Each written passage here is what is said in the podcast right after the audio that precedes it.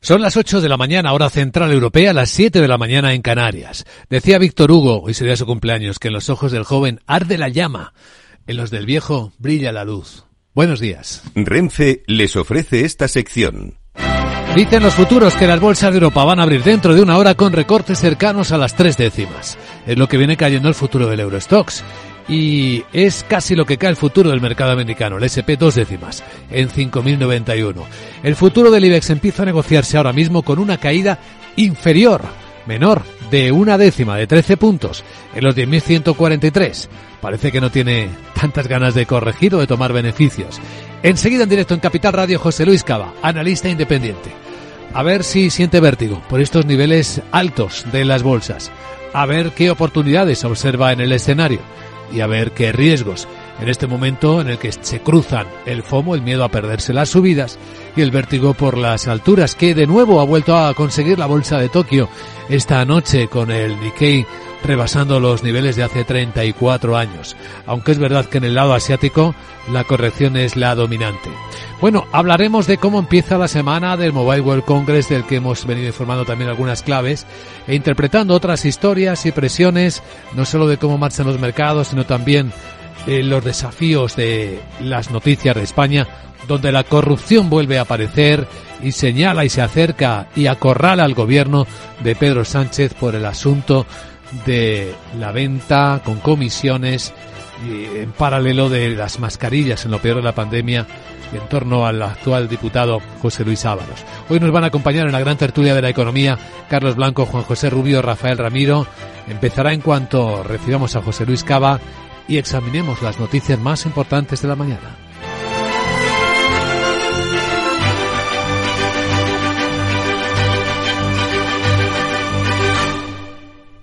Renfe les ha ofrecido esta sección. Mario, que eso de que no te da tiempo a pillar el tren. No te preocupes, que lo he mirado y hay un tren cada hora. Así que nada, salsero, duchita fría, cafetito para la resaca y ya te estás viniendo que está tu ahijao y toda su clase esperándote. Niños, saluda al Tito. ¡Tito! En Renfe tenemos la mayor frecuencia de trenes de este país. Nadie te da más. No todos los trenes son como Renfe. Renfe, tu tren. El broker CMC Markets patrocina las noticias del día. Y acaba de empezar ya en Abu Dhabi la decimotercera conferencia de la Organización Mundial del Comercio para examinar el estado de la cuestión y el futuro de esta entidad. Miguel San Martín, buenos días. Buenos días. Van a negociar en campos como el agrícola o el pesquero también, principalmente. La cumbre va a durar hasta el jueves en un clima de pesimismo. Muchos opinan que la coyuntura actual con grandes conflictos bélicos, las tensiones entre Estados Unidos, Rusia o China o incertidumbres económicas en Occidente no crean el mejor ambiente para alcanzar acuerdos. El ministro anfitrión, el responsable de comercio de Emiratos Árabes Unidos, Yumal Kai, destaca en la televisión china el papel del gigante asiático. China es un actor importante en la Organización Mundial del Comercio el tamaño de su economía, su contribución al sistema multilateral de comercio y sus compromisos con el sistema son extremadamente importantes y también su ayuda y respaldo a los países en desarrollo. El principal punto de la agenda es seguir negociando para desbloquear el mecanismo de resolución de conflictos de la propia OMC, paralizado desde la época de Donald Trump. Seguramente se conseguirá acordar un mecanismo de promoción de las inversiones, una iniciativa promovida por 125 economías, entre ellas China, y lo que se da por seguro es que habrá dos miembros más, Timor Oriental y Comoras, con lo que son 166 el número de miembros de la OMC. De nuevo, los protagonistas van a ser en Europa los agricultores. En una hora comienza la manifestación en el centro de Madrid y habrá reunión casi en paralelo de los ministros de Agricultura de la Unión Europea buscando soluciones. El Consejo de la Unión Europea asegura que dada la urgencia de la situación se van a examinar las sugerencias de varios países y de la Comisión sobre medidas de simplificación para aliviar la carga administrativa, también soluciones dirigidas a reforzar la situación de los agricultores en medio y largo plazo y no solo financieramente, sino también en términos de su posición en la cadena alimentaria. España pedirá la derogación en 2024 de varios de los principios respetuosos con el medio ambiente y el clima que los los agricultores deben cumplir para recibir el apoyo de la PAC. En España hoy comienza ya oficialmente el Mobile World Congress, el principal congreso tecnológico del mundo que espera reunir a 95.000 personas. Una cifra que se acerca a las ediciones prepandemia. La inteligencia artificial es la principal protagonista, seguida por los avances en el 5G. La feria ocupará los ocho pabellones del recinto Gran Vía de Barcelona, que congregará a, a más de 2.400 compañías expositoras, 1.100 ponentes repartidos en 200 sesiones, eh, 260 sesiones. Hoy los consejeros delegados de Telefónica, Vodafone, Orange y Deutsche Telekom participan en un debate sobre el futuro de la conectividad en Europa y el presidente de Microsoft, Brad Smith, interviene tras anunciar esa inversión de 1.950 millones de euros en España. Anoche en la cena inaugural el rey Felipe VI animó a apoyar la transformación digital en las empresas para lograr más crecimiento y competitividad. además ha defendido lo que los avances tecnológicos no vulneren la seguridad y los derechos de cada ciudadano y de la sociedad en su conjunto. No cabe duda, dice el rey, de que la transformación digital se ha convertido en un reto al que deben hacer frente todas las eh, esferas de nuestra economía y gobernanza. Todos somos conscientes de que este proceso de transformación se aceleró considerablemente durante la pandemia, que alteró gran parte de nuestros hábitos de trabajo y consumo y en esencia nuestra forma de vida. Asegura que el sector de la tecnología móvil conecta al mundo entero, pero incide en que es precisa una red de soluciones abierta, constante, sostenible y segura. El director general de GSMA, la patronal organizadora del Congreso, llama a la industria tecnológica a no dejarse llevar por la corriente y a guiar el camino hacia el futuro. Y en la misma cena, el presidente del gobierno, Pedro Sánchez, anunció que se iba a desarrollar un modelo de lenguaje de IA en español y en lenguas cooficiales. Y que tendrá un código abierto y transparente. La iniciativa participará en el Centro de Supercomputación de Barcelona, la Red Española de Supercomputación y la Academia Española de la Lengua. Asegura Sánchez que será clave para el desarrollo del país. Esta es la vía española hacia el progreso, señoras y señores. Un camino en el que la transformación digital está al servicio de la conquista de más derechos por parte de la ciudadanía, que impulse una economía dinámica, abierta al futuro, capaz de ofrecer un terreno de juego equitativo a nuestras empresas y que genere más y mejores empleos. Y en la agenda del lunes, ¿qué más veremos? Hola, de nuevo Salabot, buenos días.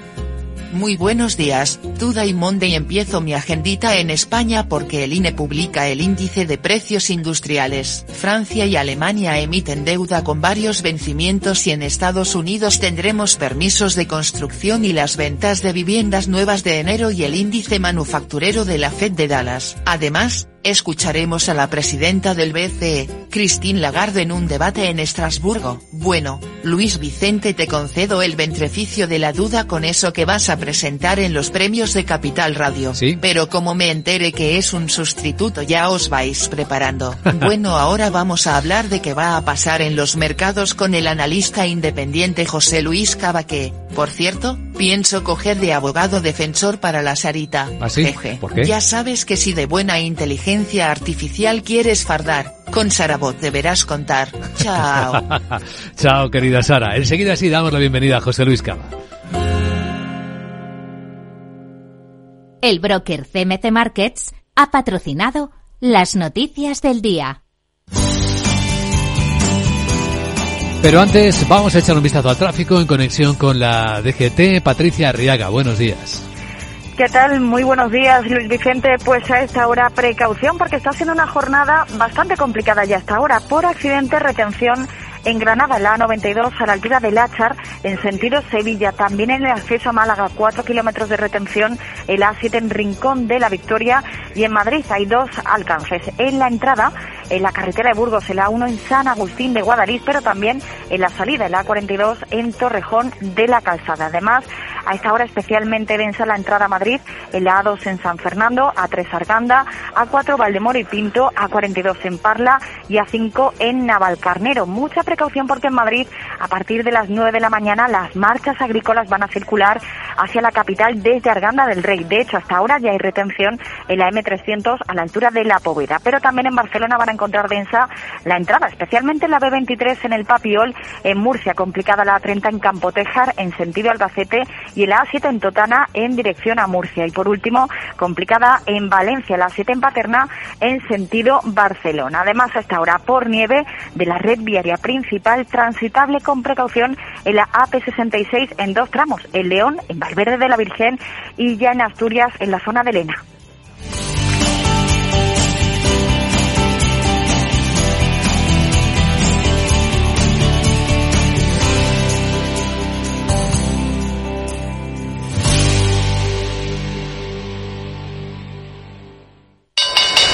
¿Nuevo invirtiendo en bolsa o ya eres todo un experto? Lo mejor en cualquier caso es hacerlo con XTB, tu broker. Compra acciones y ETFs de cualquier mercado y sin comisiones hasta 100.000 euros al mes. Accede además a la mejor formación en español. Entra en xtb.com, la inversión pensada para todos. A partir de 100.000 euros al mes, comisión del 0,2%, mínimo 10 euros. Invertir implica riesgos. ¿Qué es ir más allá? Con Arval podrás llegar donde te propongas de la forma más sostenible y asegurar un mundo mejor contribuyendo a la seguridad en carretera, al futuro de las ciudades y a la calidad de vida. Ser responsable sin tener miedo al liderar el cambio. Arval, la transición energética arranca aquí. Más información en arval.es.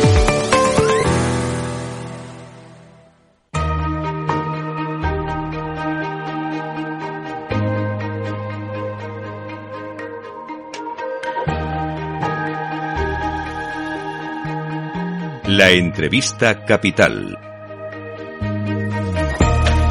Luis Vicente Muñoz.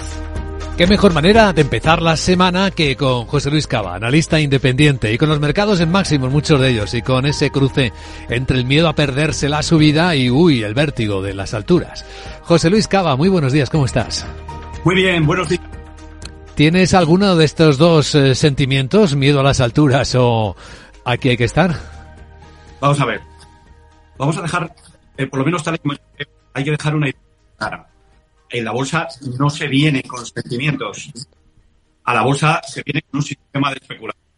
Evidentemente, lo que ha sucedido con Nvidia ha supuesto que el, el movimiento de las bolsas ha sido muy raro. Entonces, claro, hay mucha gente que se encuentra en una posición fuera de mercado porque es que hacía más de 10 años que no había una subida tan fuerte entonces, claro, la gente está muy preocupada porque dice, bueno, ¿qué hago? ¿Entro o salgo? Aquí la solución es aplicar el sistema. Para eso nos vamos a fijar en la parte de deporte y sobre todo lo que se está en los mercados de opciones. Entonces, estamos viendo que a corto plazo puede haber una corrección si se perforara el deporte que tiene el. Discúlpame, José Luis, pero tenemos un sonido deficiente. Por alguna razón no te escuchamos A ver si- correctamente. A ver si soy yo. ¿Y ahora? Ahora parece que un poco mejor, sí. Bien. La- lo, lo que te estaba diciendo es lo siguiente, que a los mercados no, no, no podemos venir con sentimientos, ¿de acuerdo? Tenemos que venir con un sistema de especulación y con un diseño ya previamente hecho de casa. Lo que ha sucedido durante la semana pasada, a partir del movimiento que vimos el miércoles en Nvidia, eso es una cosa muy rara, es verdaderamente excepcional. Por lo tanto, todo el mundo, a todo el mundo le sucede lo mismo. Pero cuando uno ve lo que ha pasado, lo que vimos es que desde el miércoles ha empezado a salir ha, empezado a entrar dinero vía opciones call en el mercado que hace muy probable que la bolsa siga subiendo y que se dirija a esa zona del SP500 de los 5.120, 5.130. A corto plazo está muy sobrecomprado, por lo tanto lo más probable es que pueda retroceder. Y te decía que el soporte, el primer soporte que debemos de tener en cuenta es los mínimos situados en torno a 5.080. La perforación del 5.080 sería bajista, pero en principio la tendencia de la bolsa es alcista miedo a perderse la subida, piensen ustedes que el recorrido que queda al alza cada día es menor. Por lo tanto, ese miedo es lógico. Pero la tendencia de las bolsas, de momento, sigue siendo alcista. Así que es una oportunidad excelente para que la Reserva Federal reduzca el balance si desea hacerlo en este momento.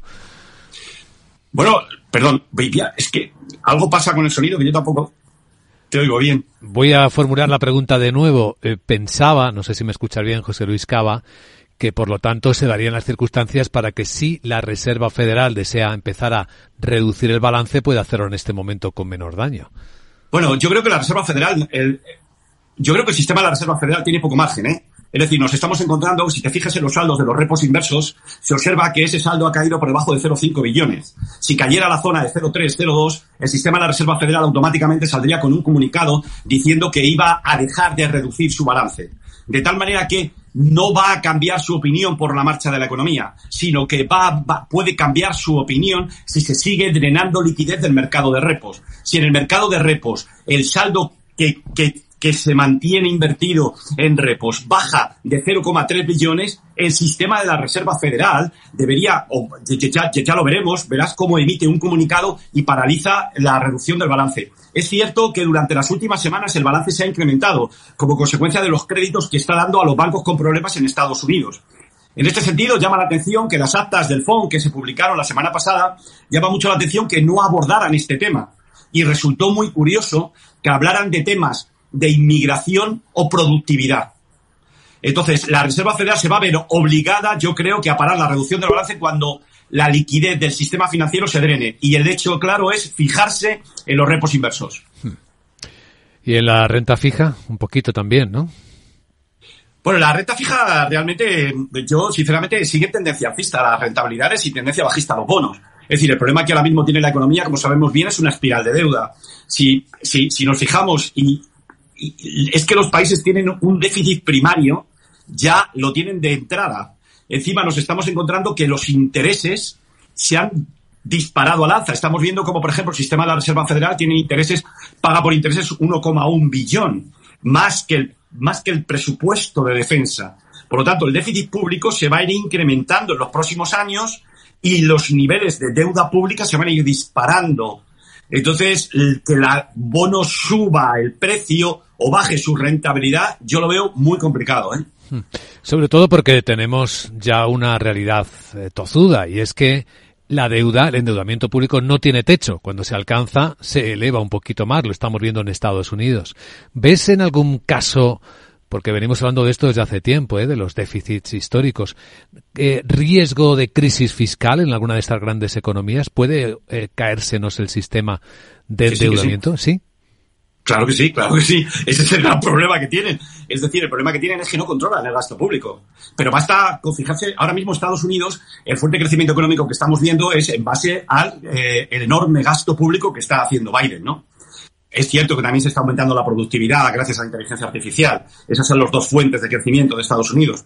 Pero el déficit público no lo controlan. Ya te- acabo de, de deciros que, que el déficit primario no lo reducen. Si tú no reduces el déficit primario, te vas a ver condenado a seguir manteniendo un déficit público en el futuro. Si tú te vienes a Europa, estamos viendo que las economías del sur de Europa no las meten vereda a nadie, no van a parar de gastar. Con lo cual, el sistema, tal y como lo vemos, el sistema tiene, pudiésemos decir, un plazo.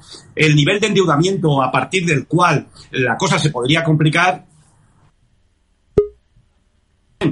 de tal manera que mientras la deuda, el ratio de deuda pública PIB no exceda el 200%, pueden seguir con esta locura. Ahora bien, lo que ya nos tenemos que plantear en la mesa es la reestructuración de la deuda pública. Este es el motivo por el que la gente está huyendo al Bitcoin. Porque la gente quiere defenderse de los gobiernos y de sus bancos centrales. Es precisamente este desmadre de deuda pública, esta espiral de deuda pública y un gasto sin control, lo que hace que el Bitcoin sea muy atractivo. ¿Tú no crees, José Luis Cava, que en algún momento aplicar la inteligencia artificial generativa a los mercados puede ayudarnos a calmar algunas cosas, a resolver algunos problemas? Te lo digo porque hay unos programas pilotos que han entrenado a mecanismos de IA eh, generativa a hacer trading entre ellos. Y curiosamente, en todos los casos, todos los pilotos acababan con el mismo resultado. Colusión. acababan encontrando acuerdo de precios. Bueno, yo no he visto eso, pero yo te puedo decir lo que yo he aprendido. Y si eso lo, y yo estoy además en un proyecto de inteligencia artificial en este momento, ¿no? Yo ahora mismo estoy en un proyecto con una fintech británica de aplicar la inteligencia artificial a la bolsa, ¿no? Estos chicos son todos expertos en inteligencia artificial del Imperial College, doctorados en matemáticas, en dinámica de fluidos, es decir, gente que, y, además han llevado a cabo inteligencia artificial en la vida real y trabajan en el mundo de la inteligencia artificial.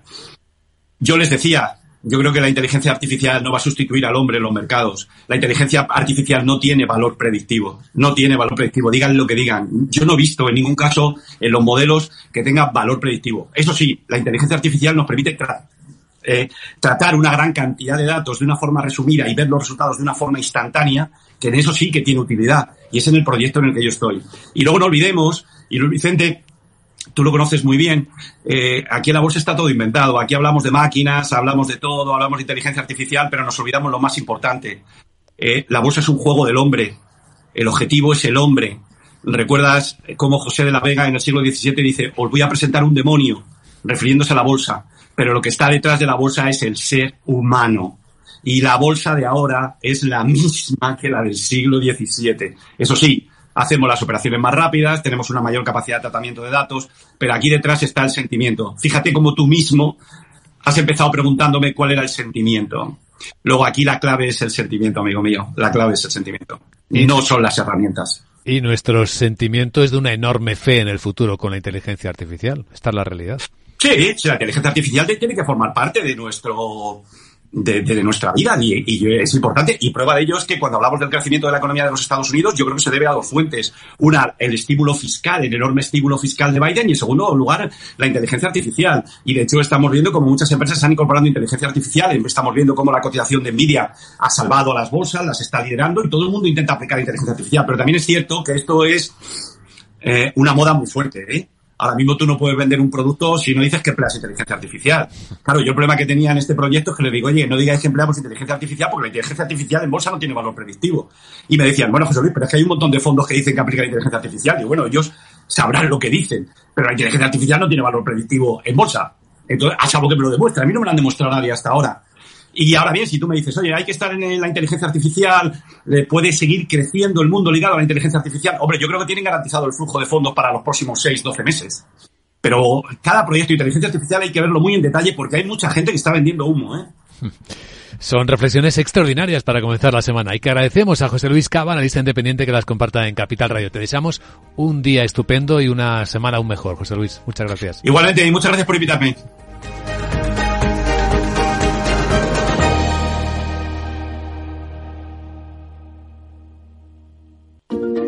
¿Sabías que las empresas con mayor diversidad suelen tener mejores resultados financieros? La estrategia Global Diversity Engagement de Nordea invierte en compañías líderes en diversidad y colabora con las que van por el mismo camino.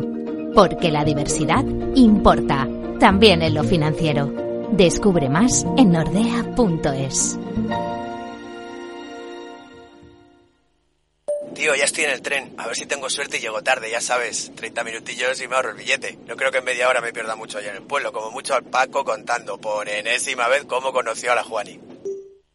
Con el compromiso Renfe de puntualidad, si tu tren AVE se retrasa más de 15 minutos, te devolvemos el 50% y el 100% si se retrasa más de 30. Normal que alguno prefiera llegar tarde. Nadie te da más. No todos los trenes son como Renfe. Renfe, tu tren.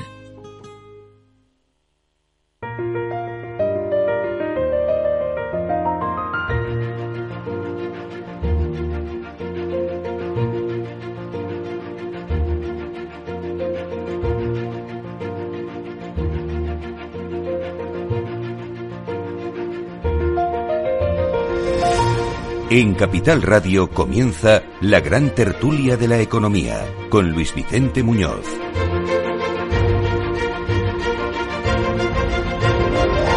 Abrimos la gran tertulia de la economía en Capital Radio. Vamos a dar contexto a las historias con las que empezamos la semana. Hoy nos acompañan en los estudios de Capital Radio Rafael eh, Rafael Rubio, ¿cómo estás, querido? Juan José Rubio, perdón, pues no sé por qué llamo Rafael, Juan porque está Rafael Ramiro. Juan José Rubio, buenos días, Juanjo, ¿cómo estás? Juan José Rubio es catedrático de Hacienda Pública y es director del Instituto de Estudios Fiscales. Carlos Blanco, ¿cómo estás, Carlos? Buenos días. Muy bien, buenos días. Carlos es eh, socio del Departamento Mercantil de Squire Patton Box. Y Rafael Ramiro, ¿cómo está Rafael? Pues bien, aquí, de lunes. De lunes. Rafael Ramiro es profesor de CADE Business School, Universidad Pontificia de Comillas. Lunes en el que se están pasando muchas cosas. Tenemos reunidos a los ministros de Agricultura, otra vez, para ver qué hacen o qué plantean a los agricultores que, bueno, en poco más de media hora vuelven a estar en el centro de Madrid. Tenemos eh, reunión de la Organización Mundial del Comercio. 160 países van a asistir a la reunión en Abu Dhabi, en la que, bueno, se van a preguntar si la organización sigue funcionando o no.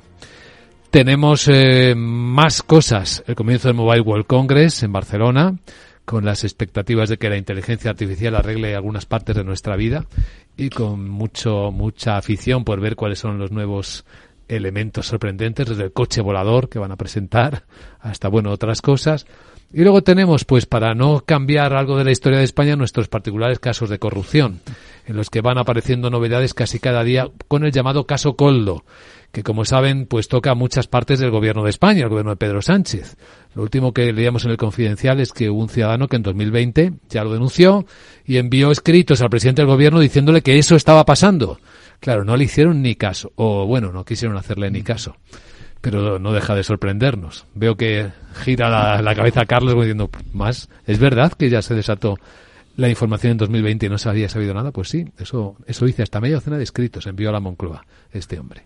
Sí, yo, Yo, si me permitís, yo es que creo que esto era una crónica de una situación anunciada. O sea, eh, hay que tener en cuenta que entramos en una situación desconocida completamente desde el punto de vista de lo que es la gestión sanitaria y se producen una serie de mm, actuaciones, una serie de compras, una serie de eh, acciones administrativas. Descontroladas. Completamente completamente y que afectan al común de todas las administraciones. ¿eh? O sea, yo estoy convencido de que si se rasca un poco, todo esto va a generar una eh, cadena de eh, bueno, conflictos desde el punto de vista.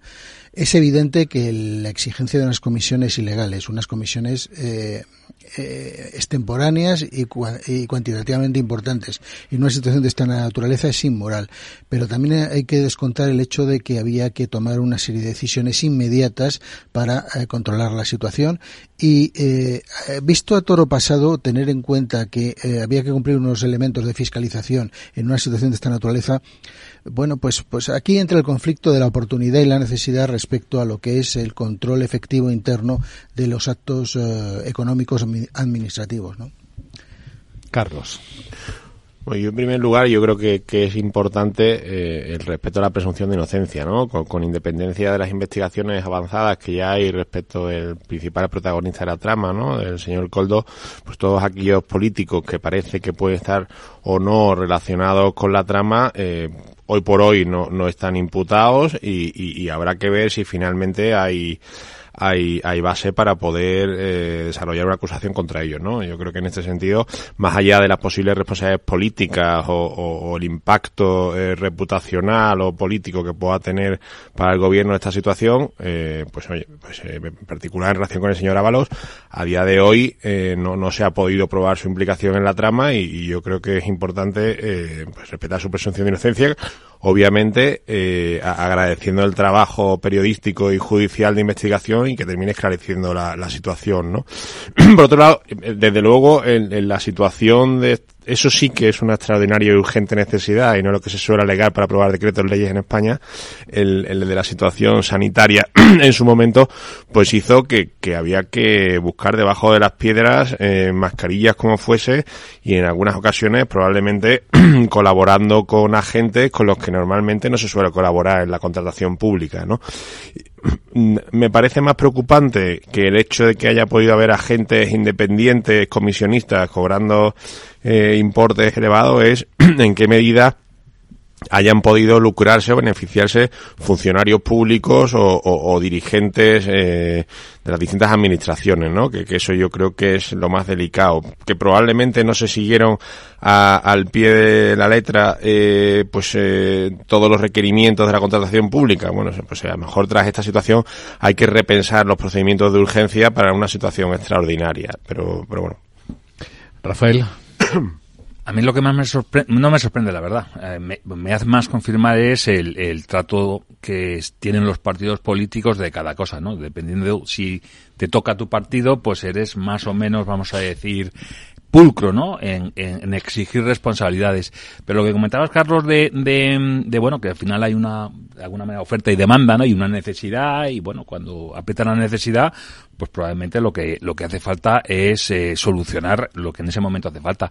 Pero a mí, por lo que yo he leído, lo que me choca son, mm, digamos, un poco los números, ¿no? En el sentido una cosa que haya necesidad y otra cosa que si hay un, no sé si es un, volumen de 50 millones de euros donde solo 7 millones es lo que se dedica realmente a comprar las mascarillas y, y lo que es el, el, el, el, transporte, ¿no? El resto es margen de intermediación, ¿no? Y entonces, cuando tú si hipotéticamente tienes unas influencias, esas influencias deberías utilizarlas para por lo menos mitigar ese margen de que te exige el mercado en ese momento por oferta y demanda, ¿no? A mí, eso es lo que a mí me choca más, o sea, esa eh, desproporción en eh, los volúmenes que se dedican en una época de necesidad probablemente independientemente de las administraciones y que esa intermediación pueda ser tan grande y que se pueda permitir cuando son eh, contratos públicos o una contratación pública. Yo creo que ahí, siendo tú el principal comprador, porque eres el gobierno, me imagino que serías capaz de, por lo menos, de poder mitigar. Y a mí, para mí, eso es lo que yo me gustaría saber, cómo se pueden pagar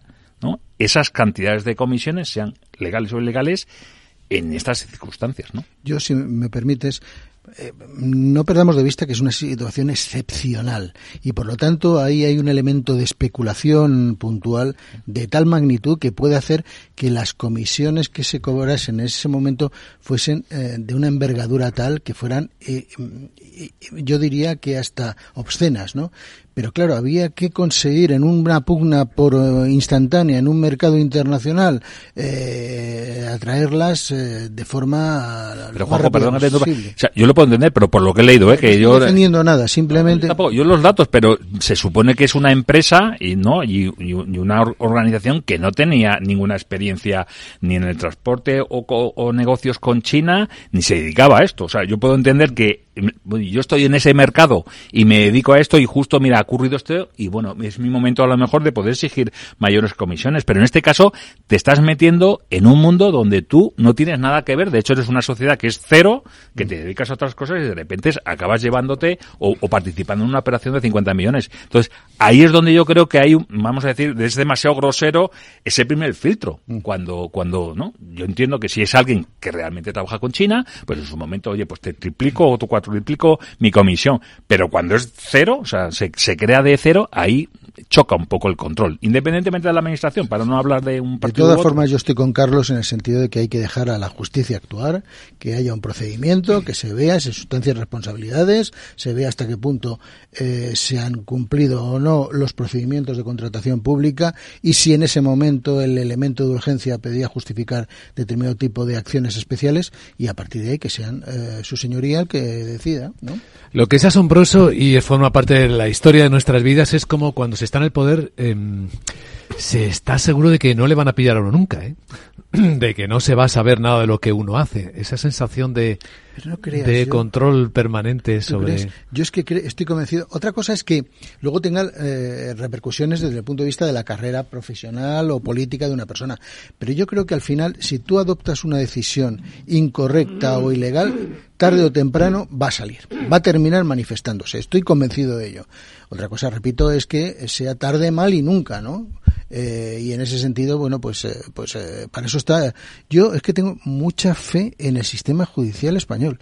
Yo creo que es un sistema que actúa inexorablemente. Tendrá, tardará más o menos, pero al final acaba sustanciando responsabilidades de aquellas personas que incumplen la legalidad. Bueno, quizás por eso es la institución más presionada ahora, ¿no? Pues más... seguramente, Bueno, desde luego el, Estado de Derecho es, un pilar de, un sistema democrático, ¿no? Y yo creo que en ese sentido, a pesar de, las presiones que puedan sufrir los jueces y de las complicaciones para escoger a los miembros del Poder Judicial entre los distintos eh, partido representante de la soberanía nacional, eh, lo, cierto es que eh, la seguridad jurídica en España, aunque se ha visto afectada en los últimos años, pues está en los estándares eh, de máxima respetabilidad y homologación a nivel europeo e internacional. Yo, yo a lo mejor soy, iba a decir una cosa que no la quiero decir, ¿no? Digo, por juventud, ¿no? yo no me lo creo, Juanjo. no, o sea, eh, tú te lees los últimos 30 años. Pero que no, te crees. No me creo esa fortaleza del sistema judicial, español. No me quiero ir a Trump, ¿no? Que eso es otra, otro sistema judicial y se hace lo que quiere, no. Pero que aquí en España yo no paro de leer desde la época de Felipe González, ¿no? Eh, casos de corrupción y cuántos han pasado realmente por la cárcel y han cumplido medianamente, eh, ya no te digo todas las condenas, y han devuelto. O sea, básicamente tú lo haces y aquí, por H o por B, no te pasa nada. O sea, ahora estamos hablando del caso Coldo, pero hace cuatro días era lo del caso Bernie, que se veían las imágenes ahí haciendo cosas muy groseras, que cómo puede ocurrir y qué ha pasado, o no sé, a lo mejor pasa. No, no, está en procedimiento, está en proceso. Tranquilo, porque llegará el momento mm. de sustanciar responsabilidad, que repito, tardará X años, ¿no? Pero, solo si fueran los primeros cinco top ten de, de quienes realmente la han hecho y han pasado a la cárcel, dime, o sea, básicamente Rodrigo Rato, que la está haciendo y ha pasado por la cárcel, no sé si el hermano de guerra llegó a estar. O sea, realmente yo creo que hay muchos procedimientos, pero realmente... Y, aquí en la Comunidad de Madrid ha habido una serie de casos también evidentes. sí, González. ¿no? sé, yo creo que para lo que ha habido me parece poco. Yo creo que al final eh, el que la hace mm, se suele librar bastante Cambio bien la, la percepción por los datos en este debate. Confianza de los españoles en el sistema legal. Datos de febrero del año 2023, datos de la estadística oficial. ¿Confía usted en la justicia en España? En absoluto un 24%. Poco un 47%. Sí un 25% y completamente un 4%. Demoledor, ¿eh? Con, todo el respeto Creo a la que. Rafael está representando más a la mayoría de los Pero, españoles. pero es que mm, gran parte de ese eh, colectivo mm, no ha tenido contacto nunca con eh, el sistema judicial y por lo tanto es una percepción periodística, es una percepción no fundamentada y no eh, basada en hechos. Estadística, Rafael, eh, Juanjo. Me, mm, me da igual, o sea, es, la estadística es un conjunto de población, una muestra universal y esa muestra universal habrá que ver. Yo solicitaría ese tipo de eh, información o ese tipo de encuesta a aquellos que realmente en algún momento han tenido contacto con Eh, la Yo creo que la dice, a lo mejor puede ser, una cosa es la actuación de los jueces, que puede ser per- per- perfecta, y otra cosa son que las leyes que, se- que, que, se- que están aplicando los jueces no estemos de acuerdo. Porque Es yo el me, sistema yo me estoy- legal, ¿eh? Claro, yo me estoy yendo a, a- a los ocupas, por ejemplo. O sea, Juanjo, yo creo que mucha gente tiene contacto, si no directamente, indirectamente, de lo que está ocurriendo con los ocupas a cualquier nivel, ¿no? O si te roban eh, las aceitunas y aquí no pasa nada. Yo creo que en ese sentido, a lo mejor los jueces es- están aplicando las leyes que hay y lo están haciendo bien. Pero es que la normativa o las leyes que tenemos, realmente, ¿cómo pueden cubrir, al, al- al, creo yo, al al trabajador, al que va de, de frente? Porque aquí realmente se estaba eh, de- defendiendo al que, bueno, pues de alguna manera no va de frente. Ese es otro tema. Ese- Ah, el, el tema del sistema legal es otro tema. Porque tú, en la, en la, entrevi- en La encuesta confianza. es Confianza en el sistema legal. Ah, bueno, es que una cosa es el sistema legal y otra cosa es el sistema judicial. ¿Eh? Yo estoy de acuerdo con Rafael. Y es que hay problemas serios en cuanto a lo que es la, eh, eh, el diseño y desarrollo de la normativa en determinado tipo de sectores y de campos. Y ahí hay errores mm, garrafales. Pero es un tema más de parlamento que de, de sistema judicial, ¿no? Y ahí sí que puede haber que haya eh, cierto no sé, eh, desajuste entre lo que es la opinión pública y lo que es la realidad del sistema legal, ¿no? Bueno, estamos en la gran tertulia de la economía en Capital Radio. Vamos a seguir con más temas de la actualidad de este lunes eh, en cuanto os diga cómo vienen las bolsas.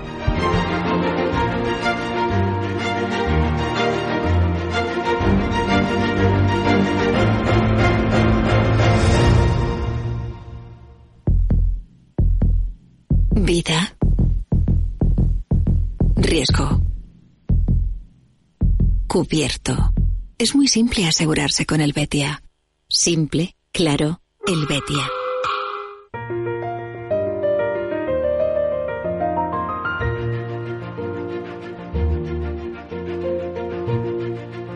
Estás escuchando la gran tertulia de la economía. Vamos a adelantar cómo vienen las bolsas de Europa. Estamos observando cómo los futuros apuntan a una ligera corrección o toma de beneficios. E incluso se modera la caída que inicialmente venía el lunes, porque ya solo baja la mitad el futuro del Eurostox, 15, eh, un 0,1%, 0,16%. Está en los 4.876. El IBEX sigue bajando poquito, una décima en 10.144 y el futuro americano dos décimas el SP en 5.093 según observamos en las pantallas de XTV. Si inviertes en bolsa, esto te interesa. XTB, tu broker con más de 15 años en España, tiene la mejor tarifa del mercado para comprar y vender acciones y ETFs. No pagues comisiones hasta 100.000 euros al mes. Si inviertes en bolsa o quieres empezar, más sencillo e imposible. Entras en xtb.es, abres una cuenta online y en menos de 5 minutos compra y vende acciones sin comisiones. Además, con atención al cliente las 24 horas del día. ¿A qué esperas? Miles de clientes ya confían en xtb.es. Un broker, muchas posibilidades. xtb.es. A partir de 100.000 euros al mes, la comisión es del 0,2% mínimo 10 euros. Invertir implica riesgos. Pues aquí seguimos en la gran tertulia de la economía en Capital Radio. Pues en minutos tenemos a los agricultores de nuevo en la capital de España, en Madrid, haciendo oír sus protestas. Y en minutos también a los ministros de Agricultura viendo de qué manera pueden atender la primera de las reivindicaciones, que curiosamente es la enorme carga administrativa, la burocracia. De eso se quejan los agricultores y es verdad, y no solo para los agricultores, sigue siendo un problema creciente. Hablábamos del sistema legal, pues esto está muy conectado. ¿eh? Sobre patas el tema de la tractorada que va a entrar en Madrid, el tema de la reunión de los ministros de Agricultura para revisar el tema de PAC y todo y eh, la reunión de la Organización Mundial de Comercio, porque los tres temas son están completamente vinculados. Desde el momento que no haya una competencia leal, eh, leal en el tráfico internacional de mercancías y especialmente del agrícola, no vamos a competir en condiciones de igualdad. O sea, realmente las eh, condiciones en costes de producción que supone todas las regulaciones fitosanitarias dentro de la Unión Europea y los costes personales que supone también, por ejemplo, el cuaderno digital y todas estas cosas, de alguna manera están penalizando lo que es la producción europea. Pero la competencia en igualdad no es utopía.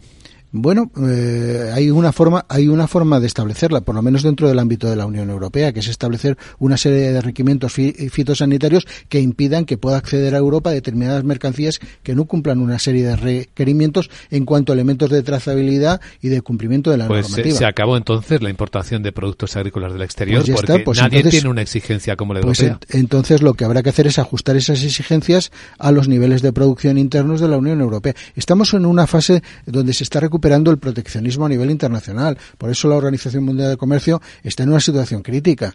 Entonces, a partir de ahí, bueno, pues habrá que adoptar decisiones para salvaguardar nuestros intereses como Unión Europea, si no estamos perdidos. O sea, estamos perdidos de cara al futuro.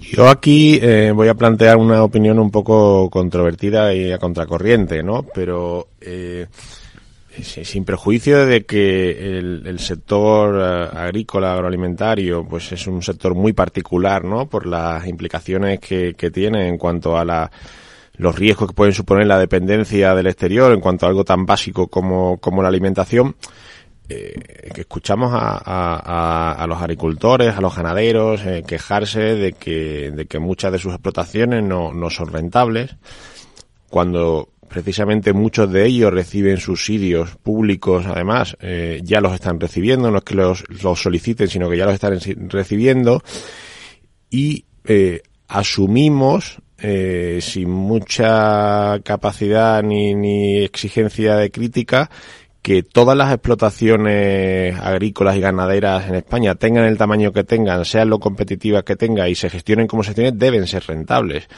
todos los días cierran negocios en España en el ámbito del comercio, en el ámbito de la industria, en el ámbito de cualquier ámbito empresarial, porque no son capaces de producir de forma competitiva y ofrecer productos a sus clientes que realmente eh, les permitan generar un margen suficiente.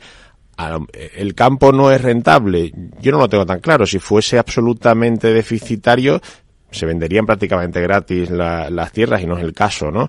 A lo mejor el campo es rentable con otra escala, eh, con, unas con unas explotaciones de mayor tamaño, con unas compañías que desarrollen esa, esas explotaciones con un mayor músculo financiero que les permitan eh, invertir más en tecnología, innovar mejor y eso probablemente sea poco eh, eh, fácil de conjugar con, con el mantenimiento de, de ese eh, concepto romántico del agricultor con su pequeña porción de tierra en el que todos de una forma u otra pues tenemos vínculos o, relaciones familiares o históricas y tal, pues puede ser, pero, pero esto ha ocurrido con todos los sectores y, y, y es normal, lógico y, más allá de la sensibilidad que haya que tener, porque puede suponer un problema, sobre todo cuando vemos que hay guerras, pandemias, etcétera, de, poder tener una cierta autonomía, eh, tampoco podemos caer en este posicionamiento que nos lleva a una autarquía que ya la vivimos en España, probablemente forzada por las circunstancias, que no es positiva. Y yo me pregunto una cosa, si empezamos a exigir y al final a incrementar el proteccionismo en Europa, eh, no creo que a los productores españoles les haga, eh, les haga gracia que le pongan restricciones a, a, la importación de sus productos agrícolas, ¿no? Eh, ya vemos las, las, medidas que tomó Trump en Estados Unidos contra las aceitunas españolas, etcétera, y cómo legítimamente en defensa del libre mercado se levantaron los productores españoles, ¿no? Pues entonces, yo creo que aquí eh, hay que ser coherente y a veces, desgraciadamente, yo creo que el capitalismo es un sistema duro, pero justo yo siguiendo todo argumento que comparto en la base, eh, yo creo que aquí el punto, ¿no? y lo comentábamos Juanjo y yo antes de, en antena, es el, las cláusulas espejo, en el sentido que efectivamente, ¿no? Como cualquier sector, tú tienes que ser competitivo y te concentras o inviertes en tecnología, lo que fuera, ¿no?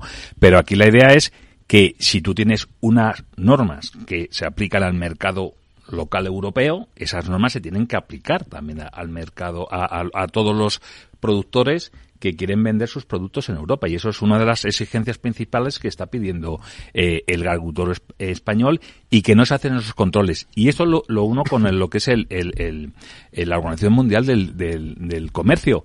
Realmente eso ya está muerto, pero está muerto porque además lo mató Trump hace ocho años. Tiene un comité de apelación que lleva ocho años parado, ocho se dice pronto, porque no se renuevan eh, las personas porque los americanos lo vetan. Porque el americano, empezando por Trump, ya se ha dado cuenta que ese en la globalización en la que metimos a, China en el 2001, China dijo que iba a seguir las normas de competencias internacionales y no lo ha hecho durante 23 años, no lo ha hecho. Y todo le hemos dejado no hacerlo, empezando por los alemanes, los europeos, porque nos ha venido muy bien, porque hemos producido muy barato, le hemos vendido de todo, pero ya ha crecido China y ha crecido India. Y ahora lo que ocurre es que llega Trump y dice, oye, que esto, que esto ya no funciona. Y ahora, ¿cómo le dices que eh, em, eh, tienen que seguir las normas? No lo van a seguir. Eso es lo que pasa con Europa. Europa al final somos, para mí, demasiado buenos, en el sentido que todo es muy bueno, y dejamos que el, que el de fuera venda, mirando para todo probablemente y no estamos de alguna manera defendiendo al, al, productor local. Fíjate, Rafa, tú acabas de clavar el tema porque eso que ocurre a nivel agrícola ocurre, por ejemplo, ejemplo, el coche eléctrico. El coche eléctrico ahora los chinos nos van a invadir eh, con el coche eléctrico. Ya lo han hecho. Bueno, lo están haciendo. ¿eh? y lo, lo, hacen desde una eh, política, si me permite la expresión, de dumping comercial. O sea, están tirando a la baja los precios con los costes de producción y el precio del producto, fundamentalmente para entrar en el mercado ¿eh? y expulsar prácticamente de él a aquellos que, que, no cubren esos niveles de coste de producción que ellos están planteando. Y esto ocurre en el coche eléctrico, ocurre en la agricultura y va a ocurrir en otros sectores. Como no seamos capaces de aplicar, como decías, cláusulas espejo. Espejo, sí, que son las que parece ser. Reciprocidad al fin y al cabo, reciprocidad. Pues fijaos, esta perspectiva es la que se puede escuchar, claro, en un país rico, como está ocurriendo que España forma parte de esa élite de países ricos donde las empresas eh, que trabajan lo hacen con altos estándares de calidad. Pero, ¿qué ocurre? Y citabais a la Organización Mundial del Comercio. Pues hay un extraño consenso de actores del comercio que está alabando el papel de China. Precisamente porque lo que está haciendo China al soportar el comercio global es ayudar a los países en desarrollo cosa que no estamos haciendo los países ricos con nuestras exigencias y nuestro comportamiento de mercado. Fijaos, las palabras del ministro anfitrión de la OMC hace unos minutos las ha pronunciado, que es el responsable de comercio de Emiratos Árabes Unidos, se llama el ministro Juma Al-Qaid. China is uh, important player uh, in the uh, Dice que China es un importante actor en la Organización Mundial del Comercio, el tamaño de su economía, su contribución al sistema multilateral de comercio y su compromiso con este sistema son extremadamente importantes. Y también lo es su ayuda y su respaldo a los países en desarrollo. Ojo, que esta, esta declaración tiene su carga de profundidad. Me parece una declaración un tanto peculiar y sui generis. O sea, China está eh, recreando en el siglo XXI las condiciones del mercado colonialista que había en el siglo XIX con las competencias europeas. Está quitando materia prima de esos eh, países, está garantizando materia para producir, transformar valor añadido y luego vendérselo a estos países. Bueno, lo está pagando, y a diferencia de los europeos. Bueno, creo que hay una diferencia importante. Eh, pero lo está pagando a, a qué precio, a qué nivel, con, la mercado. con la con una contraprestación un tanto peculiar también. Es verdad que con infraestructuras, etcétera, ¿no? Pero eh, el régimen es el mismo, o sea, yo te compro a ti materia prima, te la transformo y tal, y luego te la vendo transformada para... Se está garantizando su actividad. ¿Que es inteligente el planteamiento? Evidentemente, ¿eh? pero que no deja de ser un planteamiento de extracción de recursos y de renta de países eh, en vías de desarrollo. O sea, es eh, similar a, repito, al colonialismo del siglo XIX. ¿No lo harían los europeos si pudiesen ahora mismo? Yo lo que me pregunto es que todos estos ciudadanos que defienden que hay que apoyar al, al, productor local y la agricultura nacional y el campo español, etcétera, si, si son consecuentes y están dispuestos a pagar mucho más por un producto español en caso de que se cierren las puertas a la entrada de productos extranjeros, ¿no? Decimos que hay que eh, ser más duros con, con, la entrada de productos de China o de Asia en general, ¿no? Pero, pero es que probablemente nuestras economías eh, de mercado y de consumo, diría yo, difícilmente se pueden sostener eh, sin la entrada de productos que, que sean accesibles y asequibles para, para la mayor parte de los ciudadanos, ¿no? Entonces, bueno, pues eh, yo tengo mis dudas de, básicamente cuando alguien va al supermercado, al centro comercial o al gran almacén o entra en internet o entra en Amazon o entra en Alibaba, en AliExpress, eh, yo creo que no analiza mucho cuál es el origen del producto, sino más bien el precio y si cubre su necesidad. Por tanto, eh, queramos o no, el, el consumidor vota todos los días esa política aperturista. Pero, eh, Carlos, estoy de acuerdo contigo, pero que aquí es eh, que el regulador tiene que asegurar que lo que compras en AliExpress cumple la misma normativa que lo que compras en el mercado de la esquina. Y yo creo que ese es el Claro, pero lo menos les interesa que la gente tenga poder adquisitivo. Y sobre todo cuando tienes niveles de pobreza como en España o de riesgo de pobreza muy altos, ¿eh? No perdamos de vista eso, efectivamente. La gran tertulia de la economía. Pues, querido Juanjo, Carlos, Rafael, que tengáis una buena semana. Un placer. DEPAM, 150 años de consistencia en gestión de fondos de inversión y mandatos. Optimiza tu cartera con nuestras áreas de especialización en renta fija, renta variable, inmobiliario cotizado y ahora también oportunidades de impacto. Consulta depaminvestments.com y a tu asesor financiero. DEPAM, confianza, conocimiento. Descubre el lado más verde de la economía y las empresas en una nueva newsletter de Capital Radio. Todas las claves de la semana sobre ESG en un mismo sitio. Suscríbete en capitalradio.es a claves ESG y recibe los contenidos del lado más sostenible de las empresas.